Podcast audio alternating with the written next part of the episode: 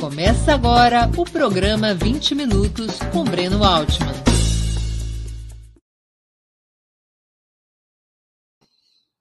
Bom dia! Hoje é 18 de julho de 2022. Estamos abrindo mais uma edição do programa 20 Minutos.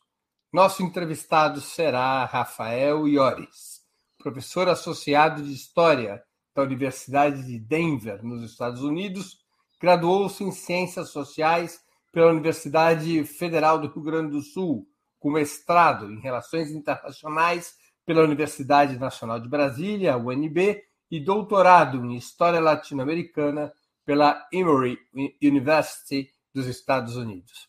Especialista nas relações entre a América Latina e os Estados Unidos durante a Guerra Fria, é o organizador, junto com seu irmão Antônio, professor na Universidade de Cardiff, no Reino Unido, do livro Amazônia no século XXI: Trajetórias, Dilemas e Perspectivas, publicado recentemente pela editora Alameda.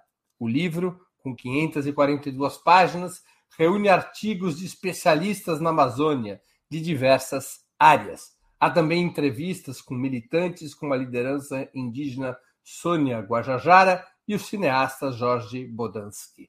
A obra faz um balanço das intervenções na região, sobretudo nas últimas décadas, e traduz para leigos e especialistas questões fundamentais para entender o que está em jogo quando falamos em queimadas, invasão de terras indígenas, mineração, desmatamento, criação de gado e monocultura de soja na região.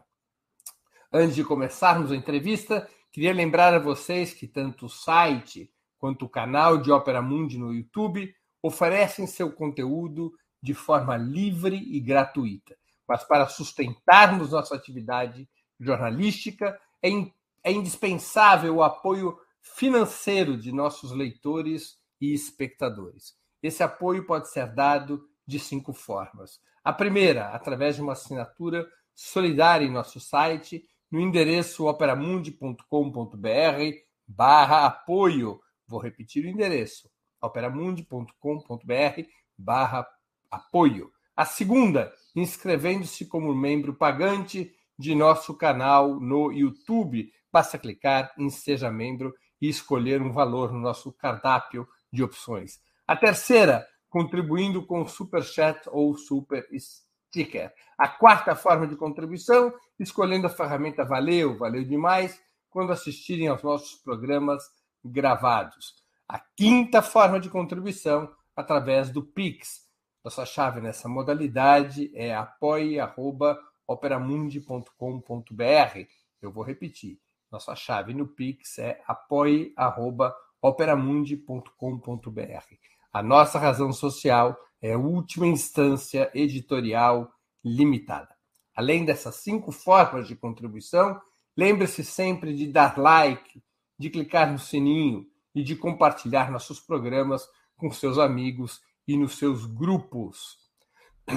A arma mais eficaz contra as fake news é o jornalismo de qualidade. Apenas o jornalismo de qualidade coloca a verdade acima de tudo.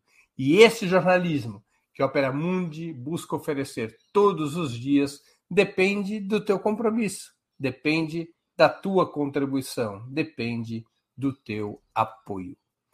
Bom dia, Rafael. Muito obrigado por aceitar nosso convite. Uma honra ter sua presença no 20 Minutos. Bom dia, Breno. Na verdade, a honra é minha. Né? A minha é um prazer estar aqui, participar desse projeto jornalístico fundamental aí, como você já disse, eu concordo plenamente, subscrevo, né? É, é importantíssimo nesse momento chave da Amazônia, do Brasil, do mundo, a gente possa ter esse espaço para conversar sobre, sobre é, informações, né, dividir informações baseadas em ciência, baseada em pessoas que estão interessadas em, em melhorar a situação da Amazônia, a situação do Brasil, a situação do mundo. Então, muitíssimo obrigado por esse espaço. Que isso. Antes de começarmos a entrevista, eu queria anunciar que iremos presentear dois dos espectadores do 20 Minutos de hoje. Cada um receberá devidamente autografado um exemplar do livro Amazônia no século XXI Trajetórias, Dilemas e Perspectivas, coorganizado pelo Rafael Iores e publicado pela editora Alameda. Eu vou convidar a Laila, produtora do 20 Minutos, para explicar os detalhes dessa promoção. Bom dia, Laila. Conte para a nossa audiência, por favor, quem poderá ganhar os brindes e como. Bom dia, Breno, Iores e a nossa audiência aqui de Opera Mundi. É, as dinâmicas para ganhar os livros é, serão via Super Chat e Super Sticker. Então, aquela famosa contribuição do chat ao vivo aqui no YouTube, naquele botãozinho que tem o símbolozinho de cifra. Você pode deixar o seu Super Chat ou Super Sticker é, e vai o maior valor garantir um exemplar autografado pelo Iores e todos que contribuírem com qualquer valor ao final do programa participarão é, de um breve sorteio que fazemos aqui. É, agradecemos aí também a paciência de todos, aguardaram nós resolvermos os problemas técnicos aqui. Então, é, por favor, façam as suas contribuições. É, não deixem também para fazer muito no final do programa, senão não dá tempo, né? É, a gente vai anotar todo mundo aqui e no final do programa damos o resultado. É, boa entrevista para todos. Ô, Breno, seu microfone. Opa, obrigado, Laila. Então, então é isso, pessoal. Um exemplar autografado de Amazônia no século XXI, de Rafael Iori, será presenteado a quem fizer a maior contribuição via Superchat ou Super Sticker. Outro exemplar será sorteado entre os que contribuírem com qualquer valor. Rafael, segundo dados do Laboratório de Aplicações de Satélites Ambientais da Universidade Federal do Rio de Janeiro, divulgados no início de julho, o total de floresta queimada em 2022 já supera o do mesmo período, o primeiro semestre, já supera o mesmo o do mesmo período de 2021. Há uma corrida para derrubar a Amazônia? É possível reverter esse processo? Então, os dados são realmente alarmantes, né? É, só para dar também, acrescentar algumas estatísticas rápidas, é importante ter alguns dados, né? não, não inundar as pessoas de dados, que também aí não ajuda. Mas é, nessa dinâmica de, de aumento do, do, desmatamento, né, é uma coisa que já vem há um bom tempo. Na verdade, houve uma redução interessante aí na, na meados da, dos últimos 20 anos, né, políticas que foram implementadas pelos governos progressistas que tivemos né, no Brasil, mas que se aceleraram muito nos últimos anos, e quase que sempre dobrando, né, de, de 2019 para 2020, embora a pandemia continuou subindo, né, e agora continua se acelerando, né, sempre uma, uma margem assim do dobro do ano anterior, 150%, grande parte, quase quase tudo isso de maneira ilegal, sem a coordenação do Estado, né, e em áreas indígenas e áreas de proteção, que é ainda mais grave. Né? Só para dar um dado para a gente lembrar. É, isso saiu hoje, inclusive, na, na, na, na, mídia aí no Brasil, aqui no Brasil, desculpe. É, é, eu moro nos Estados Unidos, mas estou falando aqui do Brasil. É, cerca de 18 árvores são desmatadas na Amazônia por segundo. É quase que inconcebível né, a, gente, a gente tentar fazer sentido dessa informação.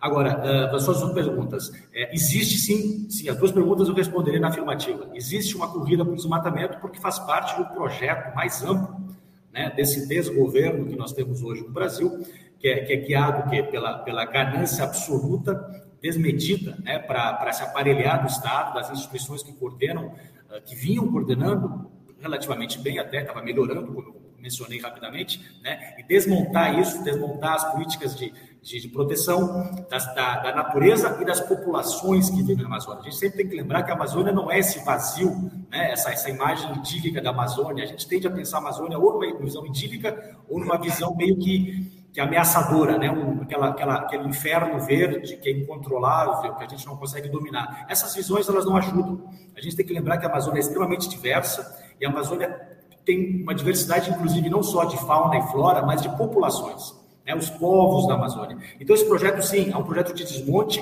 é um projeto de ataque profundo né, da natureza, da riqueza da Amazônia e das populações da Amazônia. Agora, isso pode ser revertido? Claro que pode ser revertido. Pode ser revertido por políticas públicas que estejam sendo guiadas para incorporar, de fato, as populações e as riquezas da Amazônia num projeto né, inclusivo, de desenvolvimento nacional, que, que, que, que inclusive empodere e dê voz, né, acima de tudo, para essas populações que para ajudar a pensar uma política de proteção ambiental, uma política de desenvolvimento sustentável, uma política de inclusão das diferentes atores né, nacionais e especificamente da Amazônia, atores diversos, né? Nós temos grandes cidades na Amazônia, ou seja, uma parte, a grande parte da população, na verdade, não mora, né, digamos assim, no interior, que também tem que participar, tem problemas que são urbanos na Amazônia e tem projetos, problemas, né, né, que a gente pensa, desmatamento, ataque às populações indígenas, e tudo isso tem que fazer parte de uma coordenação renovada, né, e, e soberana, diria eu até, né, de pensar isso de uma maneira absolutamente diferente do que a gente tem tido nos últimos anos. É urgente, né, a situação é urgente, né, porque não só por, por, por, essas pessoas que estão lá e estão sendo atacadas, mas, claro, pelas questões ambientais mais amplas que têm um impacto global. A política do governo Bolsonaro em relação à Amazônia representa um risco real para o sistema climático mundial, com consequências para o Brasil? Sem dúvida, por isso que temos tido né, essa preocupação internacional renovada com a questão da Amazônia. Né? É, é, enfim, a gente tem que lembrar que o clima é um, algo, é um, é um sistema. Né? A mudança climática, que é um termo mais interessante de chamar, o que tem acontecido já há um bom tempo né, na situação ambiental mundial, ela é um todo, ela, ela é sempre, é, a gente tem que pensar de uma maneira holística, né? os impactos não é só a desmatação na Amazônia que, vai, que tem impactado e vai continuar impactando a, a mudança, né, de maneira negativa a, a própria viabilidade né, da nossa existência nesse planeta. Mas pelo peso da Amazônia, né, pelo, pelo espaço, pelo tamanho, pela sua riqueza vegetal e hídrica, né, tem um impacto profundo. Por isso essa atenção da, da comunidade internacional de, de, chamar atenção, né, todo mundo tem que assumir a sua responsabilidade, não é só o Brasil que tem feito de maneira equivocada uma administração, uma má administração das questões ambientais. Mas, mas claro que, de novo, né, se acelerou muito nos últimos anos e pelo peso da Amazônia, que brasileira, a Amazônia vai além do Brasil, né, mas a grande parte está no Brasil, e pensar isso, por isso é um problema global e tem que ser pensado de maneira coordenada. Existem problemas que, que vão além das fronteiras físicas de cada país, mas o Brasil tem que ter um, uma nova visão de como lidar com isso, inclusive para ter apoio da comunidade internacional. Eu acho que a gente tem que romper também essa visão binária no sentido de, de pensar quem é que tem que tomar conta da Amazônia. Acho que é muito mais complicado isso, se é um, um país ou outro. Né? A gente tem que pensar uma política mais, de novo, já que o clima é um sistema holístico, pensar isso coordenações, colaborações construtivas de como pensar a questão amazônica. Rafael, quais são os principais motivos da Amazônia despertar historicamente tanta cobiça? O que, que tem de reserva de valor na Amazônia que interessa tanto a acumulação capitalista no mundo e no Brasil? Pois é, essa é uma pergunta interessantíssima, né? É, a Amazônia é um é quase que um, uma coisa assim boba de falar, mas é real, né? Ela é um universo, a Amazônia é um universo, né? não só na sua imensidão, mas na sua complexidade, na sua diversidade, na sua, né, de como aquilo realmente é um sistema que, que depende, né, para funcionar, né, para ter tudo isso, uh, vários vários elementos ali sempre em interação, né? A, a Amazônia não é essa coisa eh, isolada, essa coisa né, que está lá intocada. A Amazônia sempre teve, ao, ao longo de milênios, populações diversas né, atuando lá e gerindo aquilo, a natureza da Amazônia, ela também é obra da ação humana. Só que, historicamente, obra da ação humana de uma maneira sustentável. Né? As populações da Amazônia, elas eram parte daquele ecossistema. Isso, isso, claro, desde as primeiras expedições do Rio Amazonas, que inclusive deram nome a essa, essa a palavra Amazônia, né? as, as Amazonas, aquelas, aquelas mulheres que eles do rio, é, chamaram de Amazônia, né? navegação do Orelhândia, isso já no século XV, que se fez na Amazônia. Então, sempre houve, claro, aquela imensidão gera sempre esse, esse, essa, essa tá uma reação natural, né? um encantamento, ao mesmo tempo um certo, um certo assombro né? de como interagir com aquilo. E, claro, a Amazônia é cheia de riquezas. Eu diria que as maiores riquezas da Amazônia são as riquezas humanas. Né? Mas é óbvio que tem riquezas uh, uh, hídricas e, e, e, de fauna, de flora, minerais. Né? Uh, e, e, claro, isso ao longo da história da, da, ocupação europeia na América sempre fez parte disso. A Amazônia nunca foi isolada nos projetos de movimento nacional.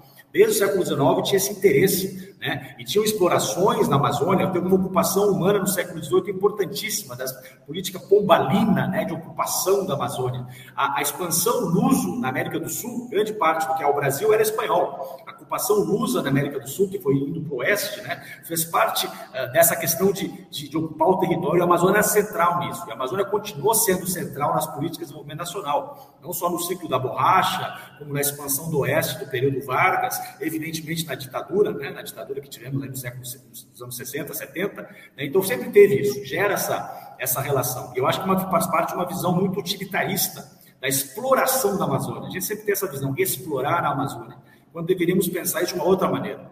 Né? Ela sempre fez parte, mas eu acho que políticas muito, muito equivocadas e muito, uh, uh, muito assim, não sustentáveis, evidentemente, né? Como, como obter a riqueza de maneira rápida, né? E, e, e, não ter que lidar mais com a Amazônia, porque de fato é uma, é uma complexidade, é um universo desafiador. No ciclo da borracha, era bastante evidente qual era a riqueza amazônica. Depois do ciclo da borracha, o processo parece estar tomado por um objetivo espacial. Já não se trataria principalmente de uma riqueza da Amazônia, mas de ocupar as fronteiras amazônicas para expandir outras produções, como a pecuária ou a agricultura. É, é isso mesmo ou a Amazônia ainda continua a ter riquezas in, intrínsecas, riquezas internas que interessam a grandes grupos, por exemplo, fármacos, madeira, ou outras riquezas, minerais? Eu acho que é tudo junto, né? É, é, é... De novo, a gente, na verdade, conhece pouco ainda essa riqueza toda, né? Mas a gente tem essa percepção né, de que é possível isso. Portanto, claro, há um interesse, uma cobiça, se a gente quiser usar essa palavra, né, inclusive de grupos estrangeiros.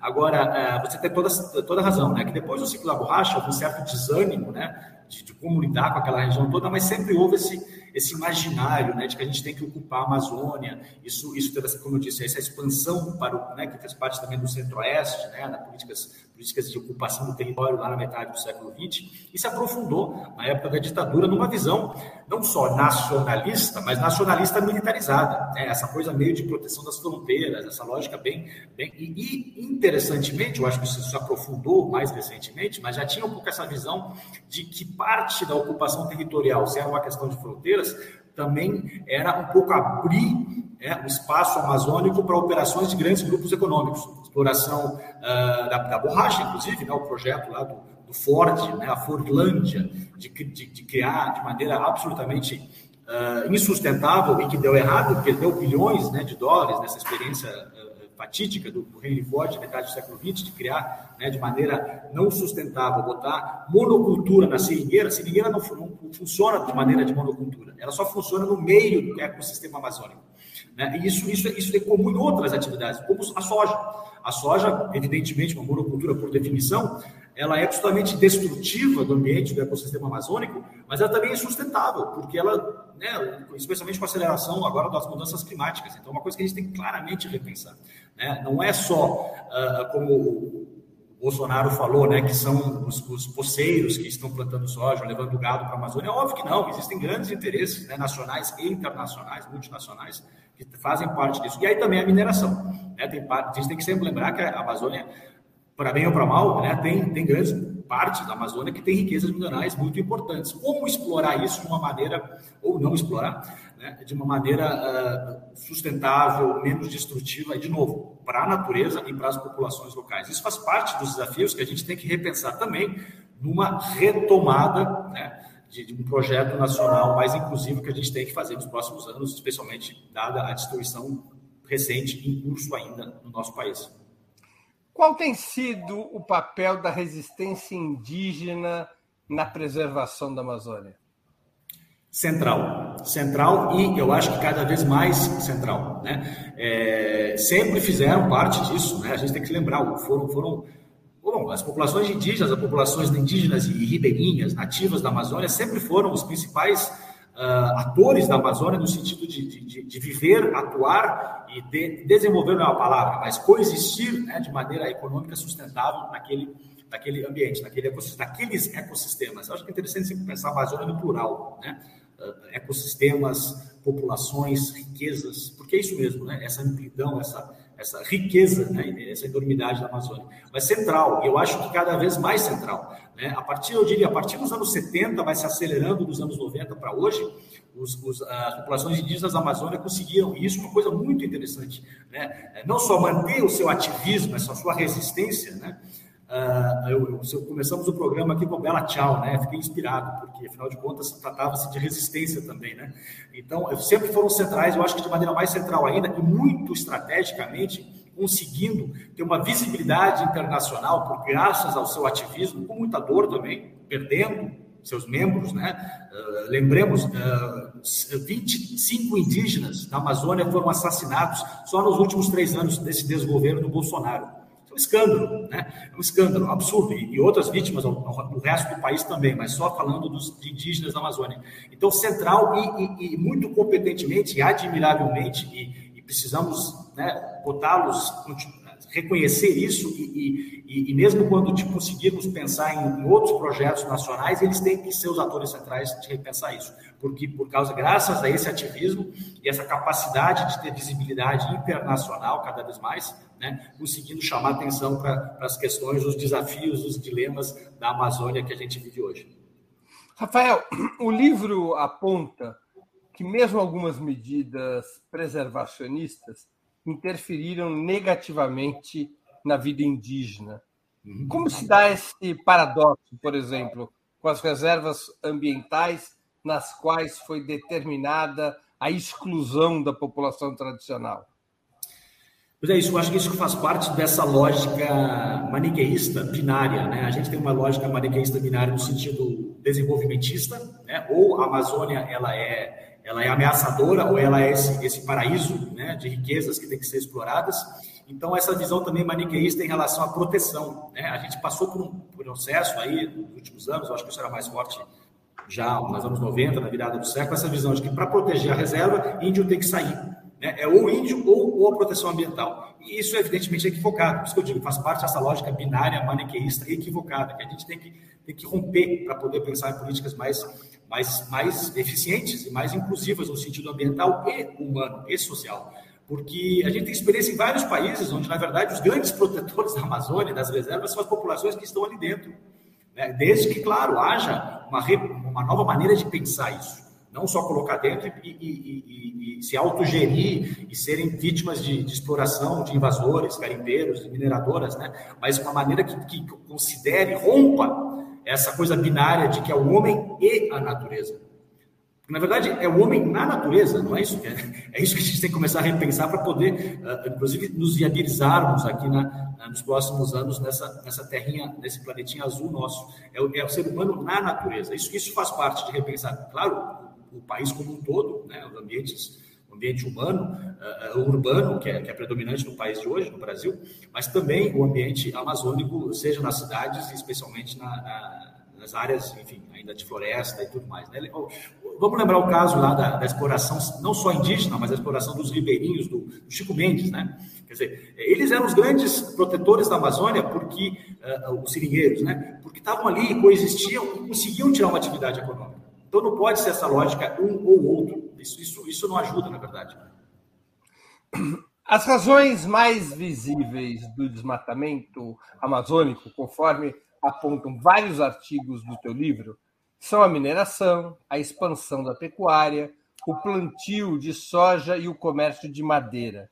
Mas também fica registrado no livro, como alavanca desse desmatamento, a conquista e a negociação de terras públicas, um mecanismo de reforma agrária originário do regime militar. Como funciona esse sistema? Como essa negociação com as terras públicas também se transformou num caminho de desmatamento da Amazônia? Claro.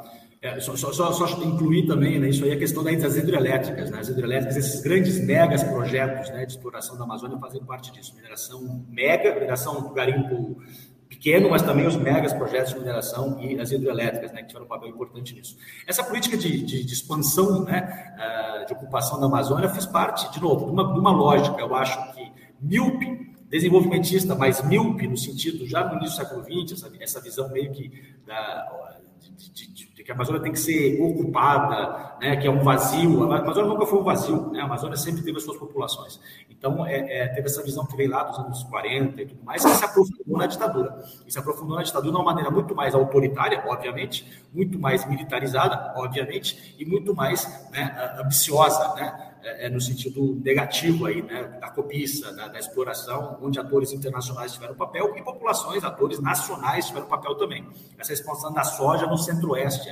O Cerrado e a Amazônia têm uma interação de ecossistemas profunda, né? E, e um impacta o outro, inclusive, né? Então, a devastação, a, a ocupação do centro-oeste tem um impacto na Amazônia também, especialmente na região do, do Mato Grosso, mas também Goiás, onde eu estou falando, de onde eu estou falando hoje, né? faz parte disso. Isso vem lá, se aprofundou nos anos 70, é, essa ocupação das agrovilas que foram criadas, inclusive levaram os, o pessoal da população do Sul, eu tenho origem do Sul, talvez o meu sotaque já tenha revelado isso, né? Fiz parte, inclusive, de maneira familiar, essa, esse processo de expansão da agropecuária da soja no centro-oeste. Então, isso tudo é muito integrado. A visão era essa, né? a frase famosa do, do Médici, né? levar as populações sem terra para terra sem gente. Né? Gente sem terra, que são os sem terra, o movimento sem terra surgiu do Rio Grande do Sul, pelo fato da falta de reforma agrária, um dos pontos chaves equivocados da, da política desenvolvimentista da história brasileira, ou da lógica desenvolvimentista, né, da lógica brasileira, e levar para o que era considerado uma terra sem gente, mas não era terra sem gente. Uh, o que tinha que ter sido feito era a reforma agrária, onde tinha, de fato, micro, micro né, uh, produtores sem terra, porque, enfim, né, as populações, as famílias cresciam e não tinha como distribuir aquelas colônias que se chamava no Rio Grande do Sul, Santa Catarina, Paraná, para a família maior. Então tinha que ter sido uma política de reforma agrária, onde a maioria da população queria trabalhar. Terra para quem trabalha. Né? Essa era a frase do movimento sem terra, é a frase do movimento sem terra, uma das frases. E, e, e, a Amazônia não é vazia de maneira alguma. Então, não quer dizer que não possa haver populações migrando no país, né, desde que seja feito de uma maneira sustentável e democrática. Não com esses mega projetos né, que, que, que, são invasivos e, e, que, e, que, normalmente não dão certo. Essa é a questão.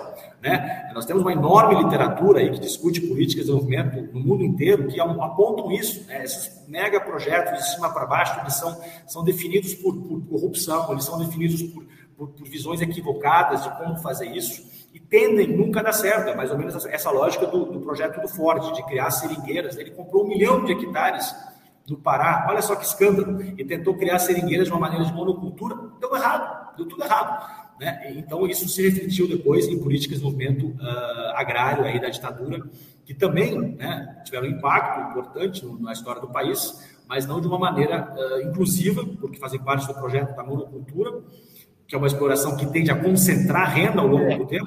O projeto de reforma agrária da ditadura empurrava sem terras para a região amazônica com que objetivo? Pra, com, com qual objetivo produtivo? Um objetivo, na verdade, era resolver a pressão pela reforma agrária no Sul. É, esse era um dos objetivos. Né? Mas seja... para a Amazônia, abria que tipo de plantação? Eram micropropriedades? Eram tinham diferentes projetos, né? Tinham projetos mais coordenados de agrovilas, né? Onde se distribuíam lotes e aí tem toda uma questão de o que plantar ali, né? Arroz, soja, né? Isso foram tentativas uh, muito mal administradas, que acabaram, na verdade, muitas famílias saindo, voltando, e, e as, as em geral, deram errado. Existem algumas que se tornaram cidades, no Mato Grosso até hoje, né? mas isso era uma visão. Outra visão foi uma coisa mais espontânea. Famílias do Sul que, que miravam para o Centro-Oeste, para Goiás, para Mato Grosso, de maneira espontânea no sentido assim, não era uma coisa que o governo dava as terras, né?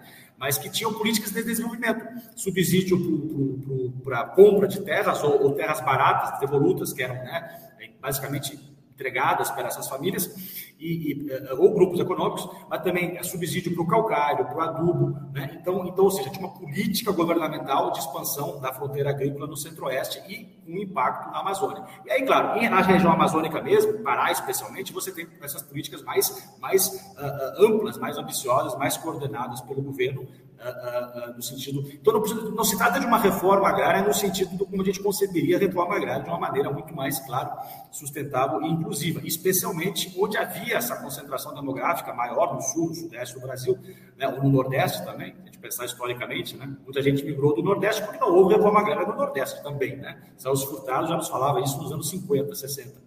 Então, você tem que incluir isso dentro de, uma, pensar né, como é que a Amazônia se inseriu dos projetos de desenvolvimento nacional. Sempre fez parte dessa, dessa de pensar o Brasil. Né? A Amazônia nunca foi essa coisa. Está lá, a Amazônia é distante. A questão, a questão amazônica, há muitas décadas, com diferentes cenários, é, tem contraposto, grosso modo, duas correntes de pensamento: os preservacionistas e os desenvolvimentistas. Uhum. Alguns, inclusive, de, alguns desenvolvimentistas, inclusive, acusam os preservacionistas de estarem a serviço do capital internacional, que não gostariam de ver a Amazônia utilizada para o desenvolvimento brasileiro, mas preservada como uma área na qual é, que além de impedir o desenvolvimento brasileiro, preservada como uma área na qual, pouco a pouco, através de um sistema clandestino de ONGs, o capital internacional iria se apossando da Amazônia. Os preservacionistas criticam os desenvolvimentistas pela política predatória, seja com as grandes obras hidrelétricas, incluindo nos governos Lula e Dilma, como é o caso de Belo Monte, seja pelas políticas de reforma agrária, de expansão da pecuária, de mineração. Como você vê esse embate? Ou seja, qual é o caminho é, razoável nessa disputa entre preservacionistas e desenvolvimentistas? Então, eu vou, eu vou me repetir, eu espero aí não, não chatear a audiência com as minhas repetições, mas eu realmente acho que é por aí. A gente tem que romper essas visões binárias. De fato, houve essa, essa visão, é, essa lógica binária, que eu acho que faz parte de pensar a Amazônia, de pensar políticas de desenvolvimento para a Amazônia e para o Brasil. Né? A gente está muito ancorado, e isso faz parte de repensar, repensar noções, visões sobre isso para poder fazer políticas públicas melhores. Né, mais inclusivas e mais sustentáveis. Houve isso mesmo. E um pouco aquela velha frase, né, para citar, quer dizer, uh, não creio em bruxas, mas que elas existem, elas existem. No sentido, ou seja, eu acho que sim, eu acho que existe interesse, existiu interesse, existe interesses em em ONGs ambientais que podem que são sustentadas por doações que fazem parte de grandes grupos econômicos de fora, né, que tem um pouco essa visão, tanto é, é, talvez essa visão de sentido binário, de não, não, não incluir populações locais, vamos deixar a floresta intacta, aquela visão absolutamente né, uh, uh, categórica de que não pode participar as populações locais dessa preservação, quanto talvez, né, não, não duvido, né, essa visão um pouco de preservar para que seja explorado no futuro. Agora, eu acho que isso não é a maioria, eu realmente acho que isso não é a maioria. Eu acho que existem atores internacionais e evidentemente nacionais, especialmente locais, incluindo de novo as populações indígenas, que já, já, já romperam com esse binarismo. Eu acho que a nossa visão aqui de de fora da Amazônia tem que também aprender muito mais com eles mesmos. Né?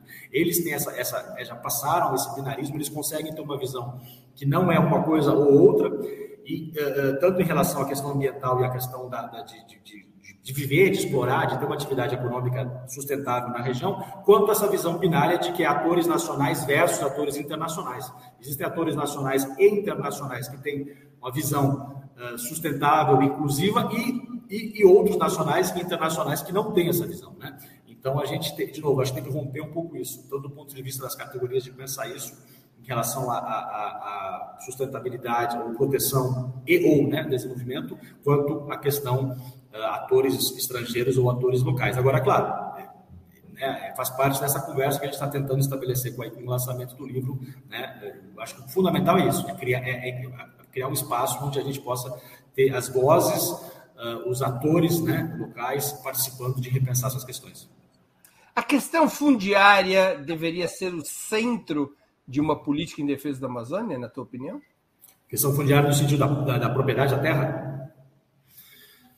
Pois é. Uh, olha, por uma, quer dizer, a gente, assim, na verdade você tem o grande impacto que você tem são as grandes propriedades rurais, né? As propriedades Sim, rurais. Que, por isso que eu digo.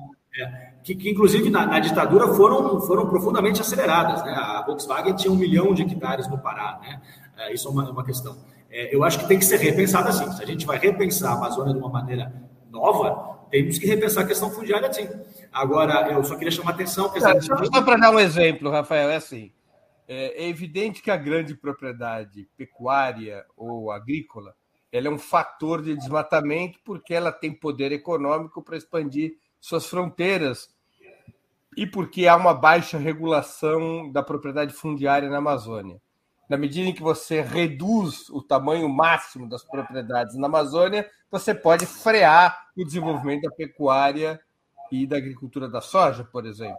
Então, essa seria uma maneira de deter o avanço sobre a Amazônia, reduzindo o tamanho máximo das propriedades e distribuindo mais terra entre a população local?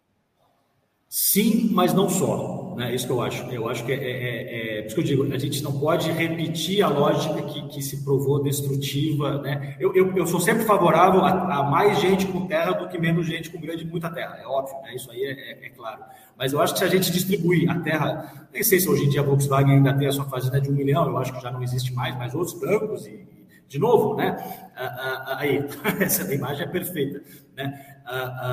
mas outros bancos, né, tipo Bradesco e outros grandes atores econômicos de São Paulo, né, da Faria Lima, também um pezinho na Amazônia. De novo, as coisas sempre estiveram juntas, né, com concessões fiscais, com isenções fiscais, com doações fiscais, né, de diferentes governos na ditadura, mas com a continuidade depois. Então, sim, distribuir é bom, mas se a gente for distribuir para continuar com a mesma lógica exploratória, Aí eu acho que a gente está fazendo uma, uma, uma medida uh, limitada de melhorar a situação. Então, tudo bem, em vez de um milhão na mão de um banco, você vai distribuir com, com 100, 100 famílias que vão ter terra lá. Perfeito. Mas vamos repensar também a atividade da soja, não repetir. Né? Agora você tem mais famílias produzindo na mesma maneira, na mesma dinâmica a soja ou gado, né? nessa visão exploratória destrutiva.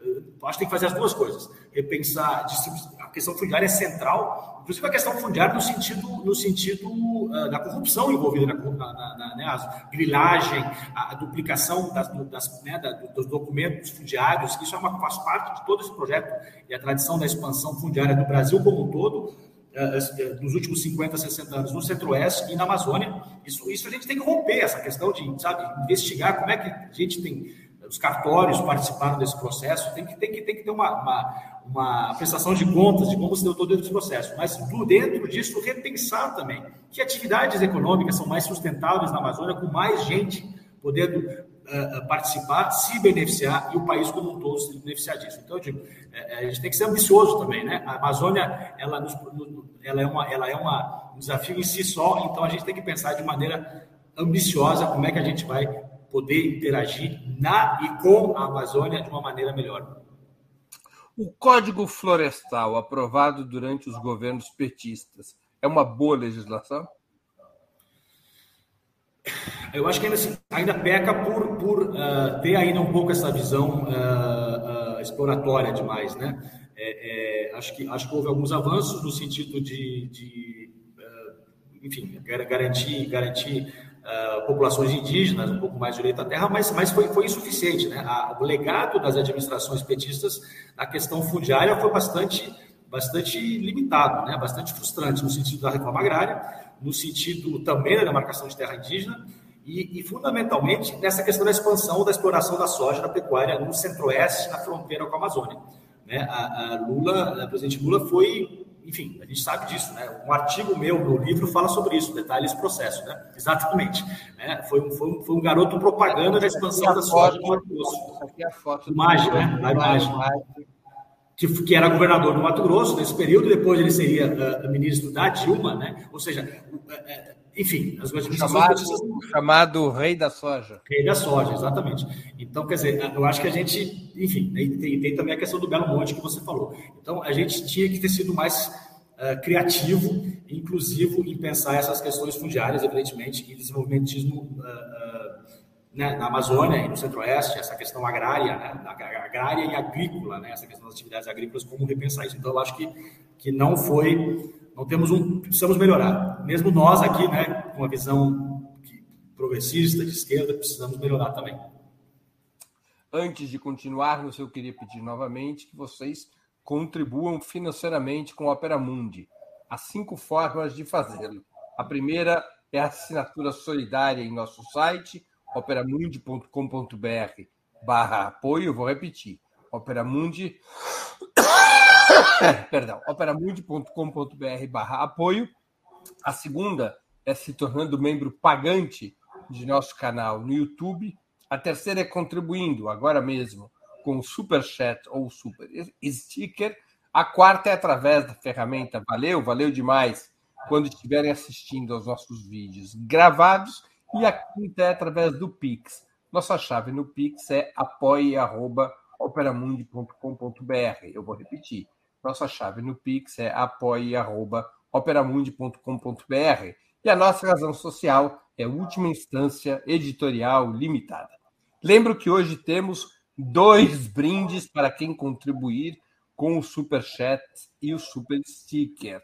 Quem tiver feito a maior contribuição através dessas duas formas, Super Chat ou Super Sticker, ao final do programa irá ganhar de presente o livro Amazônia no século XXI, Trajetórias, Dilemas e Perspectivas, organizado, co-organizado por Rafael Iores, o livro será devidamente autografado pelo Rafael e entregue a quem eh, tiver contribuído com maior valor em superchat ou super sticker. Um outro exemplar, um outro exemplar também autografado, será sorteado entre todos os demais que tiverem contribuído com superchat ou super sticker. Então, um é para o maior valor de contribuição e outro livro é por sorteio entre todos aqueles que tiverem contribuído com qualquer valor no Super Chat ou no Super Sticker. Portanto, façam a sua contribuição, façam a sua contribuição.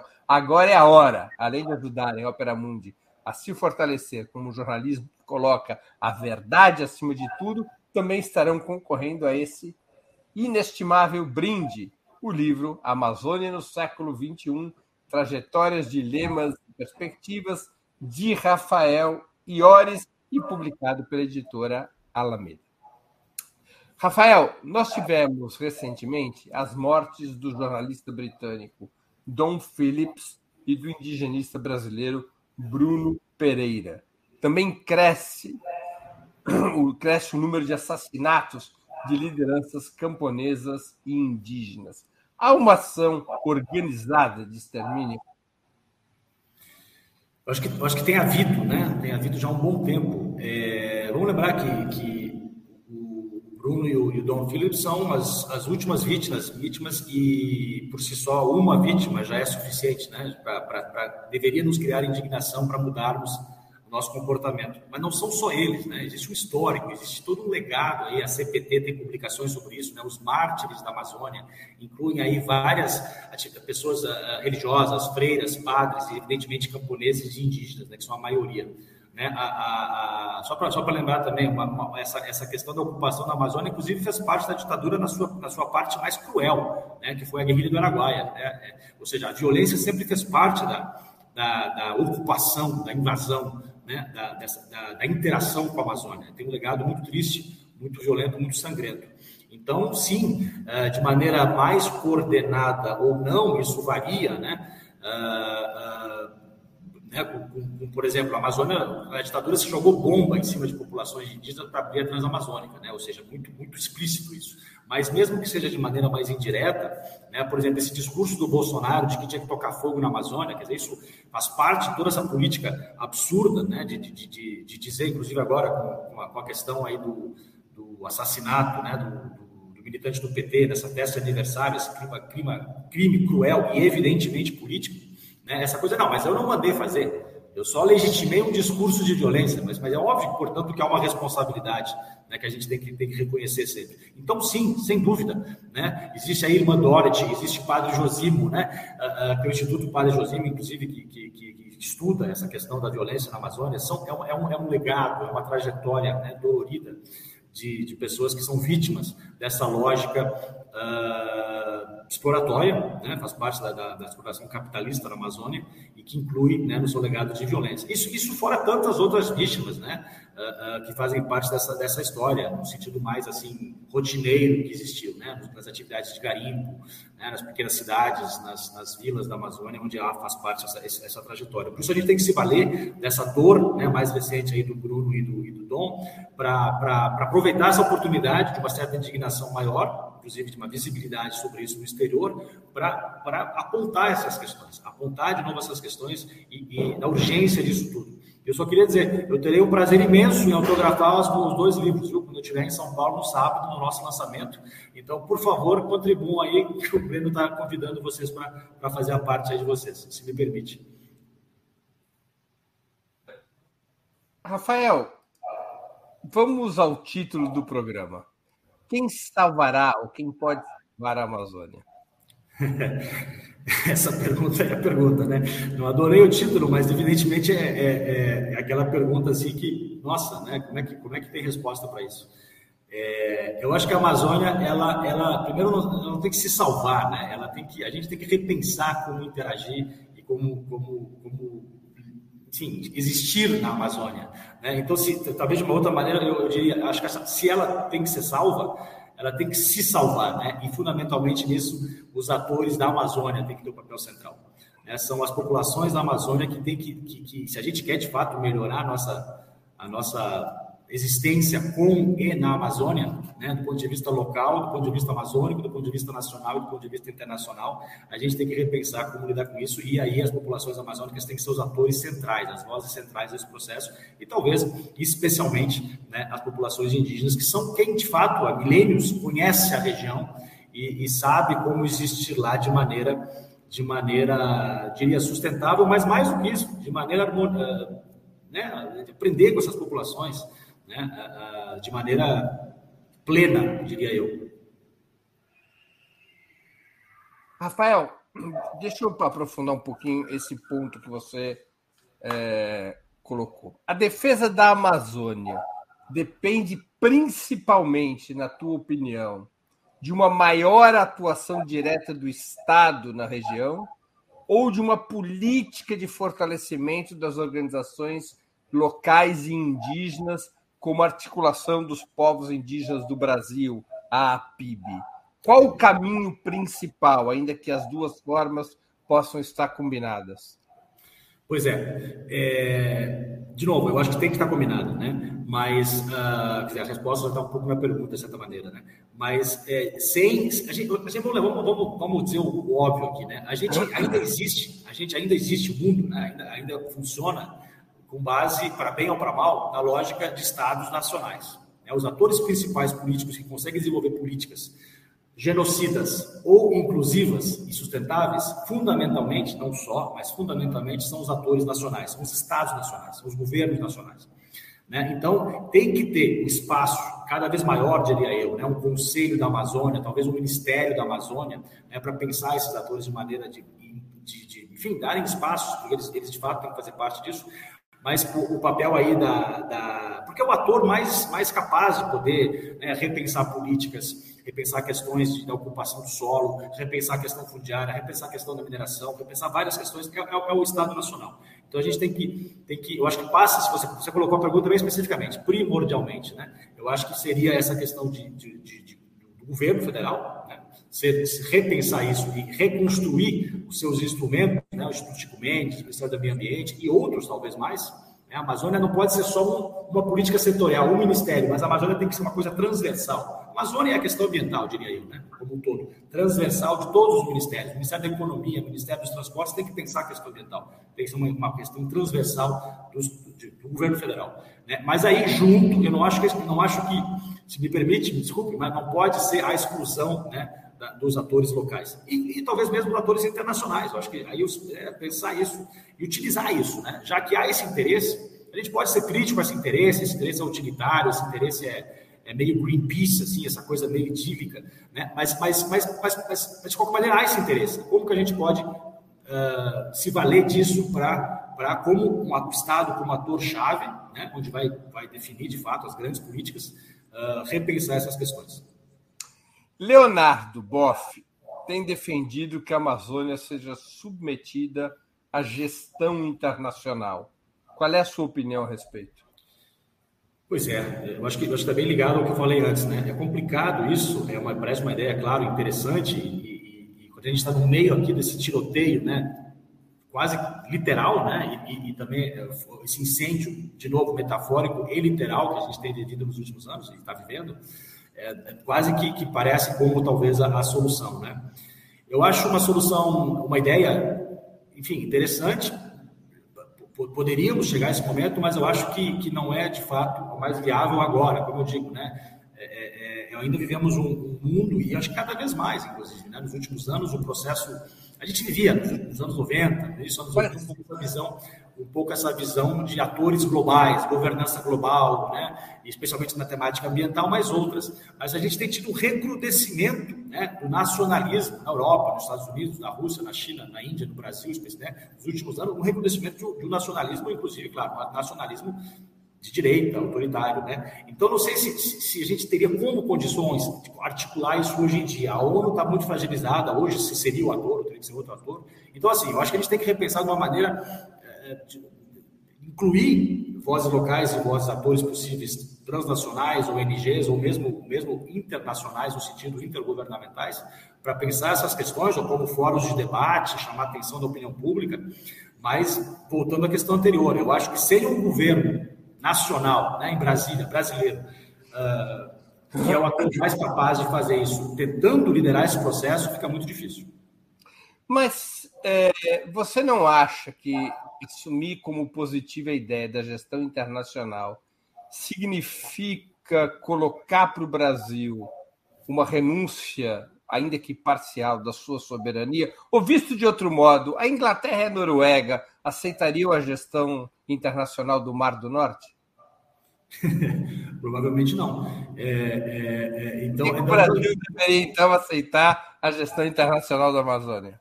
Não, pois é, mas, mas, mas, mas, Noruega é interessante, porque a Noruega ela deu fundo lá para fazer políticas né, mais sustentáveis na Amazônia. Então, acho que não precisa ser um ou outro. Né? Eu, eu concordo com você, e, e, inclusive disse né, que eu acho que a gente ainda funciona numa lógica estatista, para bem ou para mal. A, a, história do Estado Nacional ela é, é rica, a literatura é rica, ela mostra várias questões. Né? Uh, os Estados Nacionais permitiram na Europa, se a gente voltar lá para o século XVII, né, o fim daquelas guerras religiosas. Por outro lado, os Estados Nacionais fizeram parte de outras guerras ao longo da história. O século XX foi definido né, por guerras entre Estados. Então, é, é, as facetas, as contradições da, da, lógica estatista no mundo. Mas o fato é que ela é ainda a lógica hegemônica. E, e então, é, né, a soberania, quando a gente diz soberania, a gente está dizendo soberania nacional, soberania do Estado nacional que gera o território, é isso que a gente está dizendo. Então, é, é, é, isso. Eu acho que a gente tem que pensar isso. É como a gente, vou usar uma expressão batida, mas ocupar, né? Mas não ocupar a Amazônia, ocupar as instâncias de deliberação política local, nacional, né? Como reconstruir o governo federal para ter políticas e atores internacionais, ocupar essas agências de discussão da Amazônia, esses fundos, desde que a gente consiga geri-los né? não com a, com, a, com a intromissão deles, mas se eles quiserem oferecer fundos, fundo internacional, um conselho internacional para deliberar questões ambientais, não só da Amazônia, questões ambientais da África, de outros lugares, acho que não é uma questão de um ou outro, mas eu concordo com você, eu acho que, que não é uma questão de internacionalizar a Amazônia, isso aí, não sei, não, não acho que seja viável e não acho que seja talvez o mais recomendável. Rafael, vamos fazer aqui uma hipótese. Se você fosse indicado para ministro do Meio Ambiente em um eventual governo Lula, quais seriam as três medidas mais importantes para proteger a Amazônia? Rapaz, eu acho que eles não seriam tão equivocados a me nomear, não, viu? Mas, mas, é... mas seria interessante. É... Eu vou me repetir um pouco. Eu acho que uh, uma seria isso: a gente teria que abrir novos espaços de pensar a Amazônia, né? de empoderamento das comunidades locais. Isso é uma questão. É, eu acho que a segunda, talvez, é, fóruns locais né, e fóruns, um fórum nacional para pensar questões amazônicas e questões ambientais dentro de uma, perspectiva ambiental, porque tem outros desafios ambientais no Brasil também, né? A qualidade da água, administração, saneamento público, são questões profundas, a qualidade do ar, isso tudo, a Amazônia é central, né? Mas vai além da questão amazônica. Então, isso é uma questão, empoderamento dos atores locais, uh, que, via fóruns, agências, né? A segunda eu falei antes, quer dizer, eu acho que essa questão transversal, acho que a questão ambiental, a França está fazendo isso agora, em tese, né? Diz que vai fazer agora, criar a questão ambiental vai ser transversal aos ministérios. Isso eu acho que é uma questão central também. Como repensar, não precisa ser só a questão ambiental, acho que tem questões, a desigualdade no Brasil também tem que ser uma questão transversal aos ministérios. É óbvio, deveria ser, né? Não adianta só criar um ministério da desigualdade ou um ministério da, da, da desenvolvimento social ou, ou, ou Ministério Ambiental, se não for né, temáticas que, que tem que perpassar as políticas públicas nas suas, quais forem, quais forem, quais, quais forem elas. Né, isso seria a segunda. A terceira, talvez, isso, quer dizer, pensar como né, incluir, não sei se só no Itamaraty, o Itamaraty, enfim, eu tenho as minhas visões sobre o Itamaraty, né, em algumas coisas a gente, a gente elogia, em outras coisas eu acho que acaba se tornando muito uma caixa preta e, e, e, e, muito isolado, como só o único representante, até porque eu acho que não pode ser só uma voz. Atores civis, né, sociedades civis, também fazer parte, mas a terceira seria isso: como melhorar a interface uh, nacional com atores que a gente soberanamente vai decidir quais são, né, para nos ajudarmos a questão de repensar a Amazônia, de ter uma, uma relação mais sustentável com a Amazônia, se valer desse interesse internacional que existe. Eu acho que a gente não tem que ficar, ficar numa lógica meio sabe, de proteção. Não, a Amazônia é nossa. A Amazônia é nossa, sim, ótimo, maravilha. Isso não quer dizer que a gente não, não possa né, interagir com vozes, atores internacionais de uma maneira que agregue. Né? Talvez seja uma visão idílica, mas se o Boff teve a sua visão aí de idílica, eu também tenho a minha, de como interagir com esses atores. Eu, mas, de novo, eu, eu, eu não me recomendo como ministro, não. O meu papel é, é, pensar como acadêmico, como professor, mas eu espero muito que a gente consiga né, ganhar as eleições, que a gente consiga reconstruir o Estado brasileiro, a democracia brasileira e que a questão ambiental amazônica seja central nisso. Rafael, é, no final dos anos 90, circulou com força a tese de que o mundo transitaria nas décadas seguintes das guerras movidas pelos hidrocarbonetos, pelo petróleo, para guerras movidas pelo controle das fontes de água doce. Parte da cobiça internacional pelo controle da Amazônia teria a ver com isso? Com o controle das fontes de água doce que tenderiam à escassez no futuro? Eu acho que sim. Eu acho que a gente está numa situação no mundo, isso eu digo em relação geral, né? É, um pouco assim para citar o Gramsci, né? Dizer, o, o, o, velho se recusa a morrer, né? O novo quer energia e o velho se recusa a morrer. E é nesse momento que os monstros surgem, né? Mais ou menos isso que o momento que a gente vive no mundo de hoje. No sentido seguinte, essa transição não, não, não foi tão acelerada quanto os prognósticos dos anos 90, né? Nos davam. A gente está tendo hoje guerras ligadas ao petróleo né, onde o petróleo é central às guerras. A lógica estatal continua central, para bem ou para mal, de novo. Né? Mas é óbvio que, que há essa percepção de que recursos né, de hidrocarbonos, a economia do carbono, ela, ela, tem limites, ela vai se exaurir, eles continuam achando novas reservas, mas é, é óbvio que é limitado por definição, né? assim como a água também é limitada por definição. Então é óbvio que isso faz parte, né? a gente pensar assim, uh, nas políticas do Departamento de Estado dos Estados Unidos, não só, mas as políticas do Departamento de Estado dos Estados Unidos, eles têm essa visão, né? tinham pelo menos, eu acho que os Estados Unidos hoje em dia enfrentam uma, uma profunda crise vários sentidos, inclusive da sua capacidade de pensar né, a longo prazo. É um país que está claramente em declínio na sua relevância internacional, assim como na sua capacidade interna de, de administrar-se né, como país. Mas, uh, uh, ainda assim, eu acho que eles têm essa visão né, de, de, de dos recursos vários né, que, são, que são interessantes para, enfim, que lhes interessam.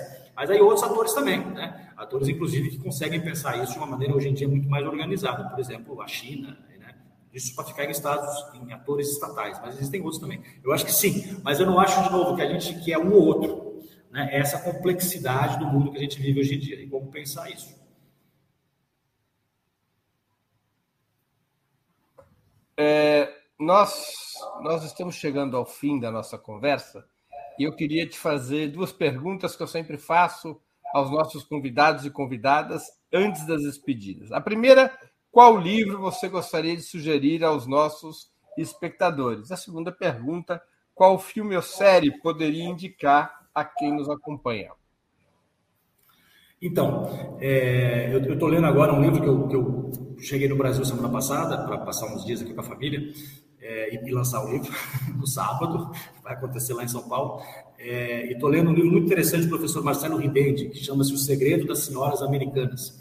Está aí, tá aí a imagem do livro, que foi acabado de acabou de ser lançado, né? e fala sobre a Guerra Fria cultural. Ele analisa profundamente o papel que políticas, inclusive especificamente, né, centralmente nos Estados Unidos, uh, de como manter a sua influência no mundo através de, a gente chamaria hoje talvez de propaganda, né, propaganda da Guerra Fria, mas de atividades culturais, uh, uh, educacionais para promover um ideário né, americano, capitalista na Guerra Fria e o contraponto que né, a Guerra Fria seria a promoção também né, da, da, do ideário da, do lado, né, do lado soviético. Então, é um livro muito rico, de uma literatura que está surgindo muito, sendo publicada em diferentes línguas do mundo nos últimos anos, que é essa análise da Guerra Fria de uma perspectiva cultural. Eu acho que o livro é bem interessante, ele é acessível, é um livro para especialistas, né, e, e tem sido um prazer ler esse livro do professor Marcelo Vidende, da Unicamp. Filme ou série? Alguma indicação? Pois então, eu vou, eu vou puxar a sardinha para o meu lado. A série que eu, que eu assisti durante a pandemia, que eu achei interessante, só tem uma temporada, pelo que eu entendi, mas, mas vale a pena, chama-se The Chair, que seria a tradução, nesse caso, do chefe de departamento da, da academia. Né? É a chefe de departamento da academia, de um departamento de inglês, de uma faculdade, uma universidade americana, e mostra bem esse, esses bastidores da vida acadêmica, né? seja no seu lado idealista, né? Assim como da, da, burocracia, das políticas, né? E é bem interessante. Bom, eu sou suspeito, eu sou acadêmico, me senti né, representado. Mas eu acho que é divertido, é uma série interessante para pensar um pouco essa questão de, de como humanizar né, também esse, esse, os ditos intelectuais. É muito interessante isso. Algum filme? Pois é, um filme que eu vi, eu vi recentemente, mas é um filme que já saiu há uns 10 anos, que chama-se, é, a tradução seria Os Intocáveis, mas é The Untouchables, é, que é um filme francês, que é um filme leve, é uma espécie de, de, de comédia, mas, mas tem um teor dramático, porque a, a, história desse, desse ator, né, que é baseada numa história real, esse ator aqui eh, eh, à esquerda da tela, ele é um paraplégico, um tetraplégico, e o ator, que é um ator que está disputando hoje em dia na França, que é esse, esse à direita, que é o, o Marseille, né, que é de família de descendência senegalesa, mas é um ator francês, e ele é um enfermeiro que vai cuidar desse milionário, bilionário, tetraplégico. Então, assim, é uma situação dramática, mas baseada numa história real, mas a história de como esses dois personagens, que não têm nada em comum, e uma relação construída numa, situação trágica e uh, que não deveria criar uma interação, uma amizade, acaba se criando uma amizade entre eles, né? Eu acho que é muito interessante pensar isso na situação que está acontecendo na França, mas na Europa em geral, mas também nos Estados Unidos, claramente, que essa questão do imigrante. Né? Ele faz um personagem, o ator esse, o faz um personagem do imigrante, Uh, e como, como, claro, né, é um filme que, em última análise, dá a ideia de que o imigrante ele tem que fazer parte da sociedade francesa, né? Mas é óbvio que uma grande parte da França, hoje em dia, se recusa, né? A direita lá, que quase chegou ao poder, né? Foi ao segundo turno, tem uma visão xenofóbica em relação a essa questão. E eu acho que, portanto, é um livro, é um livro que, que humaniza, que enriquece a gente pensar essas questões da migração, da xenofobia, da extrema-direita no mundo hoje em dia, de maneira indireta, né? de maneira indireta, mas eu acho que pode ser um, livro um filme divertido e, e poético para assistir. Muito bem. Antes de encerrarmos, eu queria eu pedir que a Laila, produtora do 20 Minutos, se junte a nós novamente e anuncie os vencedores da promoção de hoje, que está finalizada neste exato momento. Laila, quem que vai receber os exemplares do livro Amazônia no século XXI, devidamente autografados pelo Rafael. É, legal. Boa tarde, todo mundo que acompanhou o programa aqui.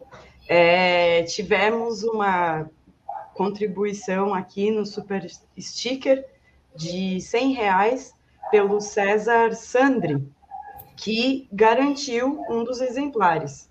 Valeu demais aí, César Sandri. É, agradecemos enormemente a, contribui a contribuição, a cooperação. Também agradecemos a cooperação do Iores, da Alameda, com essa parceria, obviamente, né? César, você está acompanhando aqui, né? Nós solicitamos que acompanhasse até o final. É, por favor, você deve escrever para nós em comercial@operamundi.com.br, certo? Informando é, seu endereço certinho, com tudo, né? Todos os dados, é, bairro, CEP, tudo bonitinho, para a gente poder enviar aí o livro que será autografado pelo Iores, tá bom?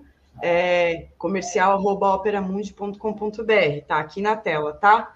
É, valeu, parabéns, César. É, e agora eu vou compartilhar aqui é, a tela para vocês verem o sorteio com os demais participantes. É, tivemos aqui as pessoas que sempre contribuem com o canal também, né? Sempre e pessoas novas também. Então a Tânia, a Isa, o Jorge, a Wanda, pessoas que já ganharam, inclusive, livros em outras edições, estão realmente participando aqui para formar a, a, a prateleira ali, a estante deles, a biblioteca aqui com o nosso programa. Agradecemos muito. Então, é, vamos lá aqui ver quem será o sorteado. Inaê Soares de Vasconcelos. É, acho que foi engraçado, porque o Inaê, é, eu não sei se é a Inaê ou Inaê, é um nome. É, é, deve ser A, né? É, foi um comentário engraçado, porque foi meio. Quero ganhar o livro, mas eu não tenho muito dinheiro. Eu acho que foi, acho que foi esse comentário. Estou tentando achar aqui novamente para exibir. É esse mesmo. É, tá, tá lá, olha aí. Que maravilha. É, sucesso total. É, por favor, Inaê, também escreva para nós no comercial arroba operamundi.com.br informando todos os seus dados, tá? É, que bom aqui, o pessoal está agradecendo aqui nos comentários também, né? É, Inaí agradece aqui. É, e é isso. Valeu. Obrigado, Laila. Rafael, eu queria agradecer muito pelo seu tempo e por essa conversa tão interessante e informativa. Antes de você se despedir, nos conte quando e onde será o primeiro lançamento, esse lançamento do livro em São Paulo. Então, eu queria, em primeiro lugar, também agradecer muitíssimo, Breno, pelo espaço. Foi uma conversa deliciosa. Então, eu, eu inclusive, me disponibilizo aí para continuarmos outras conversas nos próximos, nos próximos meses aí. Eu acho que é muito necessário manter esse diálogo. Né? O livro vai ser lançado, na verdade, vai ter um lançamento online amanhã, às 18 horas no, no, site do YouTube da Editora Alameda e vai ser lançado presencialmente. Eu estarei em São Paulo no sábado à tarde, por volta das 15 horas, 15, 15 16 horas, no, na sede da Alameda, no bairro Bela Vista, em São Paulo. Então, e, e aí eu vou poder ter a chance de autografar esses livros aí para quem ganhou. Eu uh, terei um prazer, vou pensar numa dedicatória inspirada para mandar para o pessoal. Qual é, qual é o endereço da Alameda aqui em São Paulo? Pois é, eu não estou com o endereço aqui agora. Próxima é... produção colocar na tela? Isso, isso. Na sede é... da Alameda, lá em São Paulo, de tarde, eu vou estar lá. E já tem algum card de divulgação? Que a gente... É, tem, tem, tem um, eu teria que achar aqui no, no, no meu site no YouTube. É, onde é que está o. Deixa eu ver se consigo achar aqui rapidão, para eu ler onde é que é que vai ser o, o, o lançamento. É na sede da Alameda, só pegar o endereço direitinho. É, na Bela Vista, vocês aí de São Paulo Conhecem bem? Uh, deixa eu só achar aqui. Um minutinho. Achei. É Rua 13 de Maio, 353. É isso. 13 de maio, 353, às 15 horas. 15 horas, é 15h30, né? 15h30 às 16h30. Rua 13 de maio, 353, na Bela Vista, São Bela Paulo, Vista. vai ser a tarde de autógrafos do livro do Rafael Iores, Amazônia no século XXI. Exatamente. Rafael, muito obrigado. Muitíssimo obrigado, Breno. Prazer, viu? Uma ajuda que você nos dá e o importante é isso, a gente conseguir abrir esse espaço de diálogo essas questões tão desafiadoras. Muito obrigado, um grande abraço para você e para todos. Obrigado. Também agradeço a todos e todas que assistiram a esse programa, em especial aqueles e aquelas que puderam fazer contribuições financeiras ao nosso site e ao canal de Ópera Mundi no YouTube. Sem vocês, nosso trabalho não seria possível e não faria sentido. Um grande abraço a todos e a todas. Para assistir novamente esse programa e a outras edições dos programas 20 Minutos, se inscreva no canal do Ópera Mundi no YouTube. Curta e compartilhe nossos vídeos. Deixe seus comentários. O jornalismo de Ópera Mundi é mantido com o seu apoio. Faça uma assinatura solidária em www.operamundi.com.br. Com um pequeno valor mensal, você nos ajuda no desenvolvimento de um jornalismo independente e de qualidade. Obrigado pela audiência e até a próxima.